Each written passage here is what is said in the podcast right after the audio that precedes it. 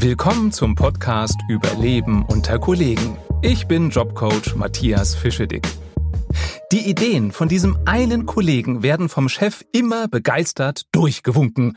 Bei deinen Vorschlägen winkt der Chef auch, aber nur ab. Deine Teamkollegen teilen die Arbeiten ein, jeder bekommt das zu tun, was er gerne macht. Nur deine Einwände werden wieder mal überhört und an dir bleiben am Ende die Deppenjobs hängen.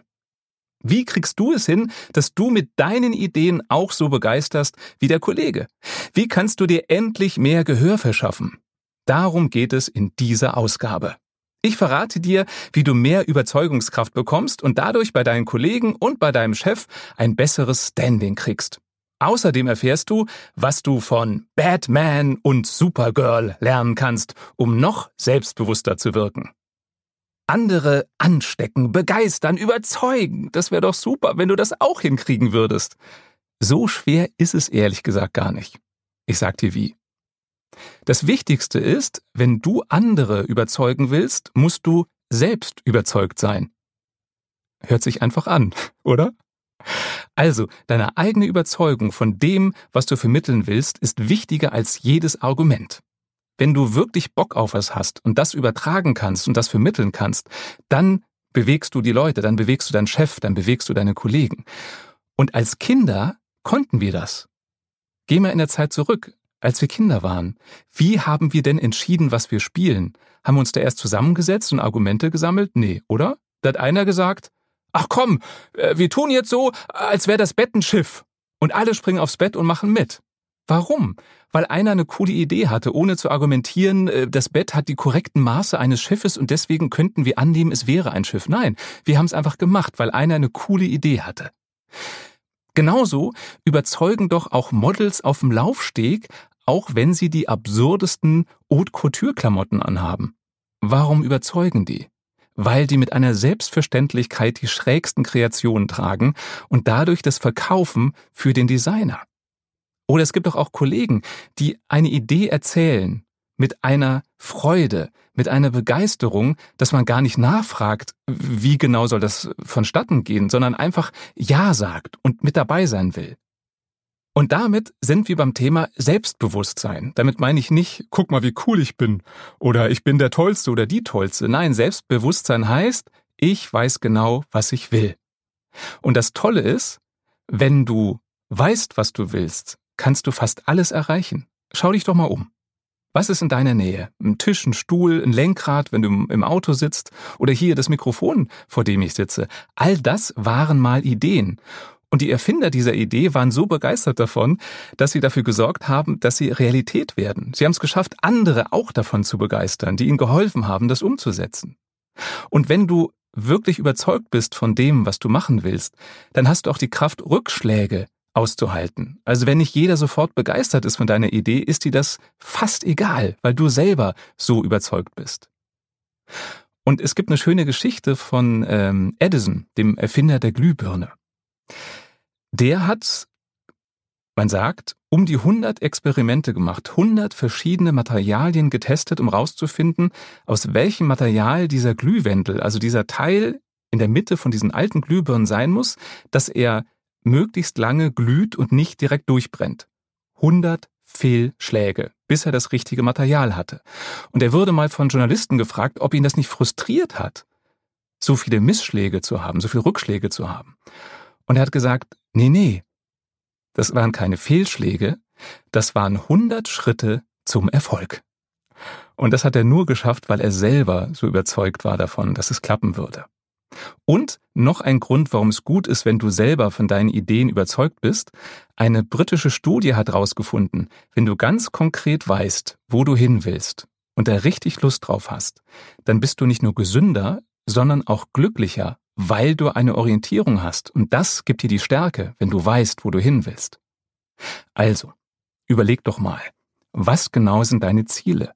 Was genau möchtest du in deinem Job ändern? Was für eine Idee genau möchtest du umsetzen? Und mein Tipp, bei jeder Idee, die du hast, denk nicht in Zahlen, denk in Bildern. Bau eine Vision auf. Also wie stellst du dir vor, ist es, wenn du dein Ziel erreicht hast? Wie genau ist es, wenn das umgesetzt wurde, was du gerne möchtest? Was würdest du da sehen? Was würdest du hören, fühlen, vielleicht sogar schmecken und riechen? Stell dir mal vor, du gehst in ein Kino und auf der Leinwand ist ein Film von dem zu sehen, wo du gerne hin möchtest. Eine Zukunftsvision. Und du sitzt gemütlich im Kino und schaust es dir von außen an. Also schaust auf der Leinwand, was würdest du tun in diesem Bild der Zukunft? Wie würden die Kollegen sich verhalten? Was wäre anders? Und das Schöne ist, du kannst in deiner Fantasie an diesem Film so viel rumbasteln und verändern, wie du möchtest, bis du wirklich überzeugt bist, ja, genau da möchte ich hin.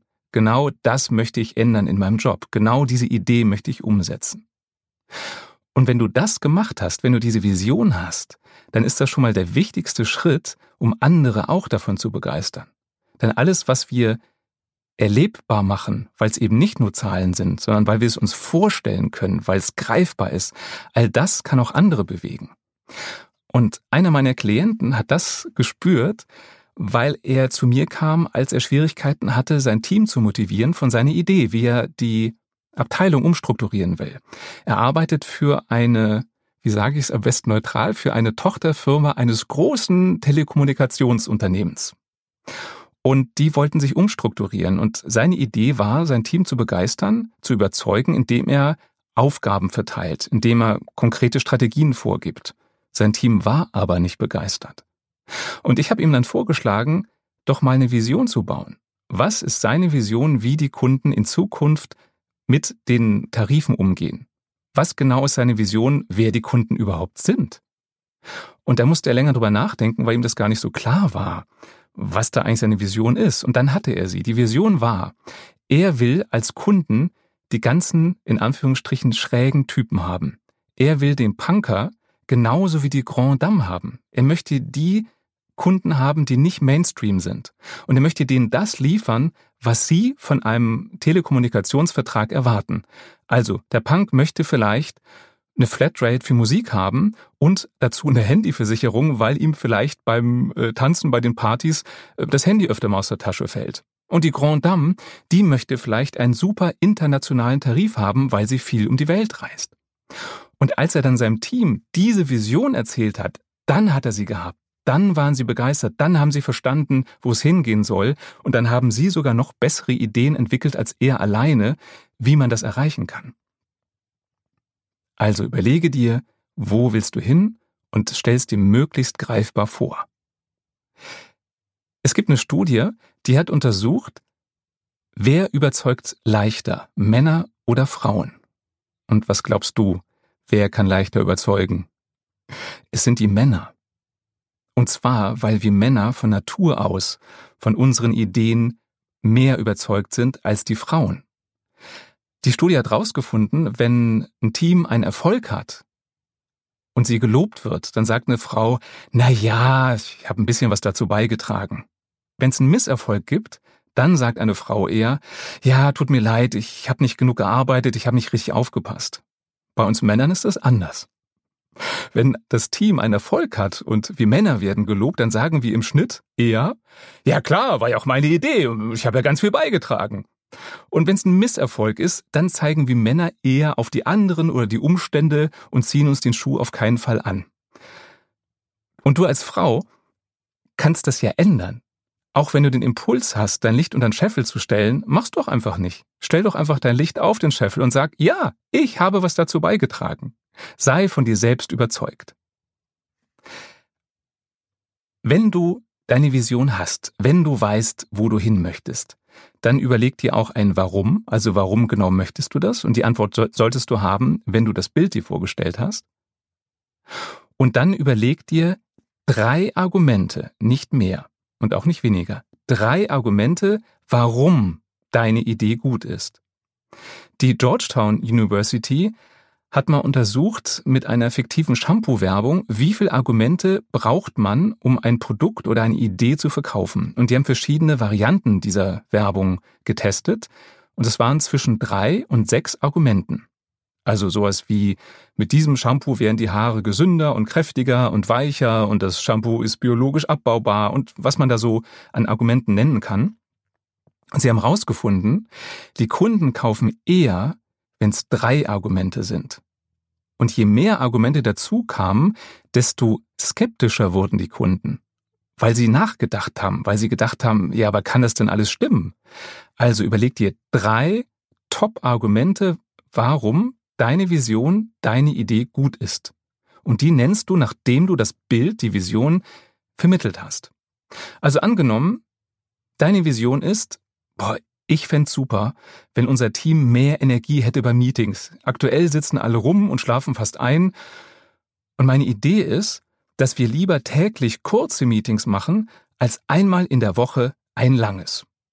Die drei Argumente, die du nennen könntest, das wären zumindest meine, wären erstens, zum einen ist es leichter, am Tag 15 Minuten freizuschaufeln, als anderthalb Stunden am Stück einmal in der Woche.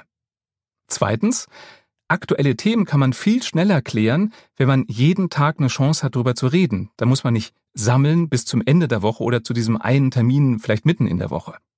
Und drittens, in kurzen Meetings ist die Aufmerksamkeit höher und dadurch sind sie effizienter, weil auch nicht so viel gelabert wird. Also drei knackige Argumente, warum deine Idee gut ist. Damit dir jemand zuhört, musst du erstmal den Rahmen schaffen. Das heißt, wenn du dem Chef eine Idee präsentieren willst, mach das nicht zwischen Tür und Angel. Mach das nicht, während er Unterlagen sortiert, sondern mach klar, dass du eine Idee hast, von der du überzeugt bist und bitte um Zeit dafür. Oder, wenn es eine Idee ist, die du dem Team vorstellen möchtest, dann bitte darum, dass auf der Agenda genau dieser Punkt eingetragen wird, also dass vorgesehen ist, dass Zeit ist, damit du deine Idee vorstellen kannst. Nimm dich bitte selber wichtig genug, dass dafür genug Zeit sein sollte. Und wenn du deinen Vorschlag, deine Idee präsentierst und hast das Gefühl, dass dir nicht zugehört wird, dann nimm das nicht einfach hin, sondern dann spiegel das zurück. Dann sag sowas wie, ich habe das Gefühl, dass euch meine Idee gar nicht interessiert. Meistens werden die Kollegen dann sagen, doch, doch, ja, das ist super.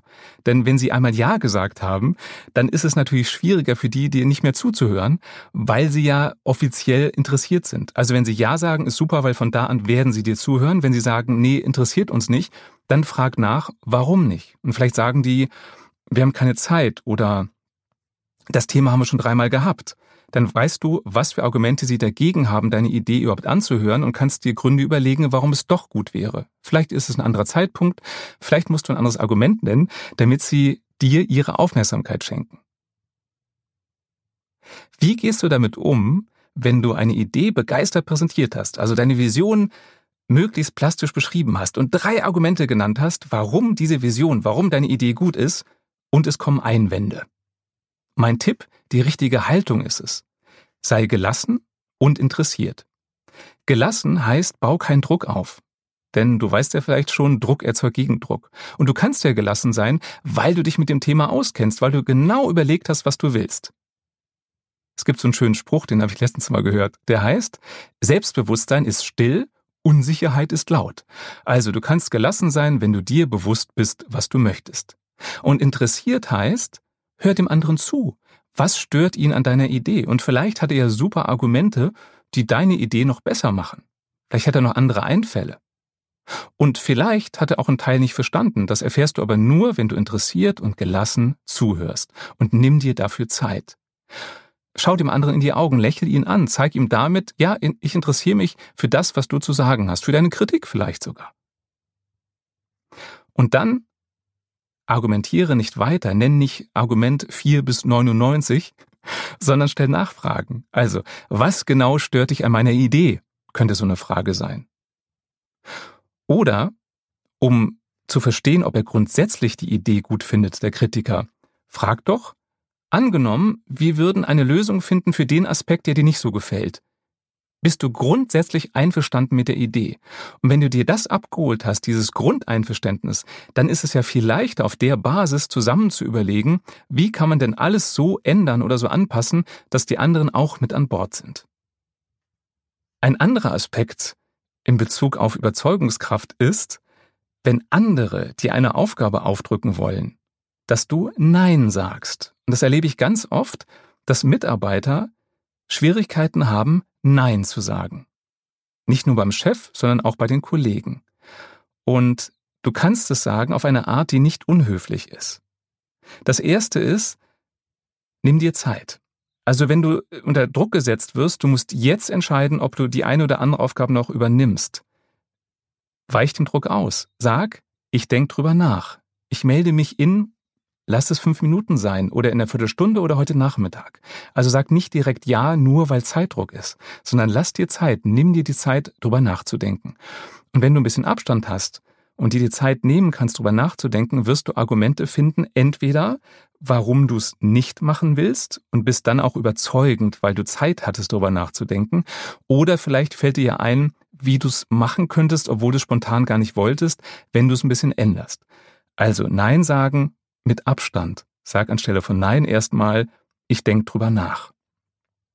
Und wenn dir jemand über den Mund fährt und dir einfach irgendeine Aufgabe zuteilt, dann nimm dir das Recht raus, Stopp zu sagen. Sag Stopp ich bin damit nicht einverstanden.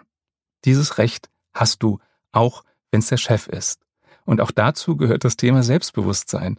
Du hast deine Gründe, warum du gewisse Dinge nicht mit dir machen lässt. Und die sind triftig genug für dich und deswegen nimm dir das Recht raus, Stopp zu sagen. Und jetzt der versprochene Tipp, was du dir von Batman und Supergirl abgucken kannst, um noch ein bisschen mehr Selbstbewusstsein zu haben, außer deinen konkreten Vorstellungen, wo du hin willst.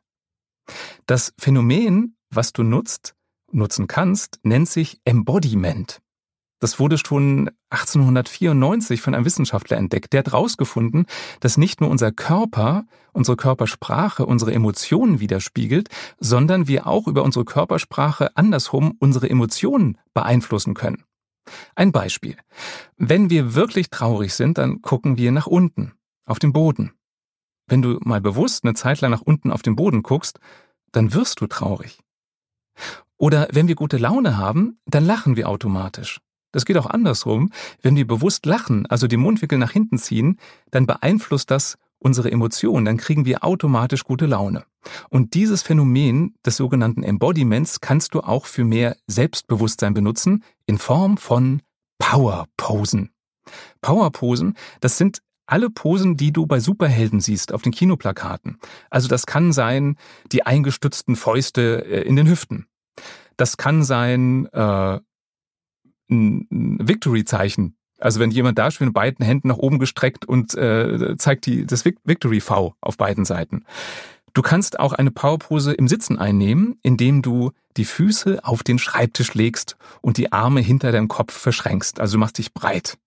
Und all das führt schon nach einer Minute dazu, dass du ein größeres Selbstbewusstsein hast. In einer Studie wurde die Wirkung von Powerposen untersucht und man hat dazu den Testosteronwert im Blut gemessen, also die Höhe des männlichen Geschlechtshormons, den Anteil im Blut. Und der war nach einer Minute Powerpose wesentlich höher. Der hat sich vervielfacht. Das gilt übrigens auch für Frauen. Ja, auch Frauen haben das männliche Geschlechtshormon und auch bei Frauen funktionieren die männlichen und die weiblichen Powerposen. Also, liebe Damen und Herren, äh, schaut euch das einfach ab bei äh, Supergirl, bei Batman, bei Superman, wen auch immer du cool findest. Eine Minute reicht schon, um das zu verändern. Und jetzt wirst du vielleicht denken, ich kann doch nicht vorm Chef wie Supergirl oder Batman stehen und ich kann doch nicht beim Chef die Füße auf den Schreibtisch legen. Nee, musst du gar nicht. Mach das, bevor du zu so einem wichtigen Gespräch gehst. Du kannst es entweder in deinem Büro machen, Tür zu machen, oder wenn du kein Einzelbüro hast, dann mach das doch einfach äh, in der Toilette schließ dich in eine Kabine ein und stehe eine Minute da als Superheld oder Superheldin. Die Zusammenfassung. Um andere zu überzeugen, musst du selbst überzeugt sein. Wenn du weißt, wo du hin willst, dann strahlst du ein Selbstbewusstsein, eine Selbstsicherheit aus. Entwickel dazu ein möglichst klares Bild deiner Vision. Was willst du erreichen? Wie sieht der Zielzustand aus? Was kann man da sehen, hören, riechen, schmecken, fühlen? Also wie genau wäre das? Und wenn du es ganz genau weißt, dann hast du eine ganz andere Energie, als wenn du eine Idee mal so vage andeutest. Schaff den Rahmen, damit du das nötige Gehör findest. Bitte um einen Termin.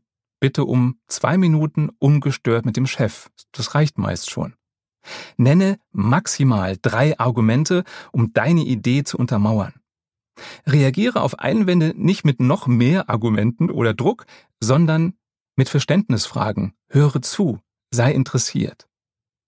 Und wenn es dir schwerfällt, Nein zu sagen, dann bitte um Bedenkzeit. Und dann überlegst du dir in Ruhe, ob du die Aufgabe wirklich übernehmen willst oder nicht. Und wenn nicht, dann überleg dir wieder Argumente, drei Stück reichen, warum du es nicht tun wirst. Und bring dich durch Powerposen in eine selbstbewusste Stimmung.